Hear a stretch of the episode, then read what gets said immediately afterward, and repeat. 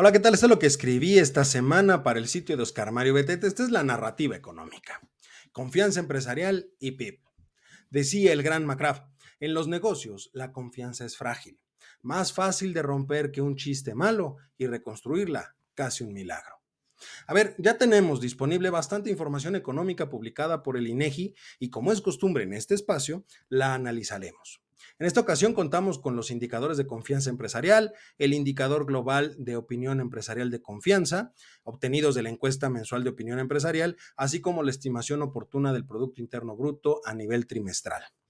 Con relación a la confianza empresarial, en enero de 2024 la construcción experimentó un alza de 1.6%, los servicios privados no financieros mostraron un incremento de 0.3%, mientras que las industrias manufactureras registraron un leve ascenso de tan solo 0.1%.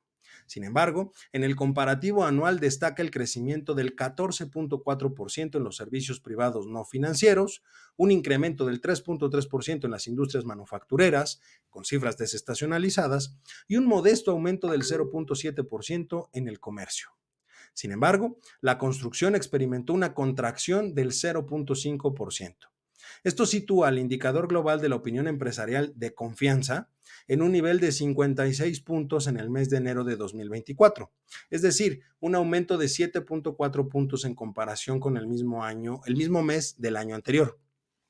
Si consideramos que se trata de un índice que va de 0 a 100, siendo 0 nula confianza y 100 total confianza, el nivel de 56 nos habla de que si bien estamos en terrenos de confianza, aún no es lo suficientemente alto como para considerar que el sector empresarial apostaría por la economía mexicana sin mayor problema. No obstante, nos permite entender que hay una mejora respecto del inicio del año anterior.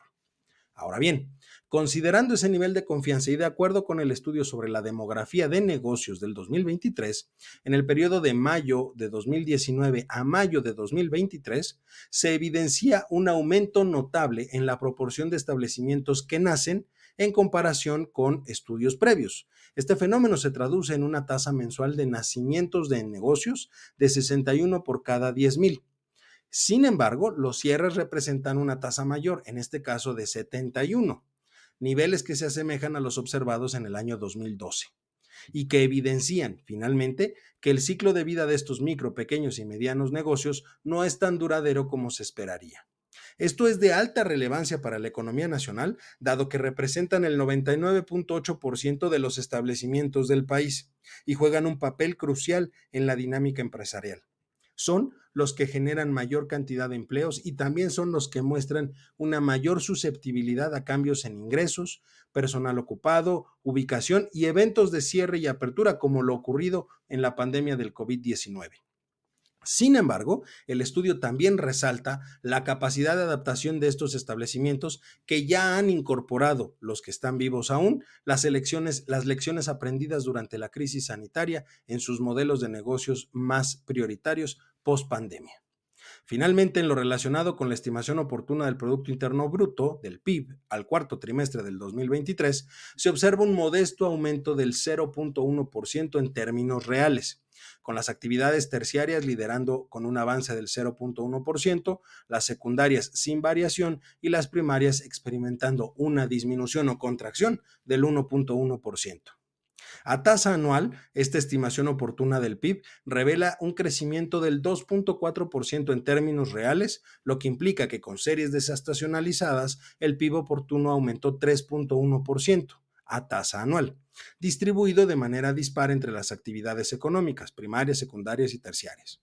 Las actividades secundarias son las que lideran el aumento con 3.1%, seguidas de las terciarias con 2.2%, mientras que las primarias muestran un incremento más modesto de tan solo 0.1%.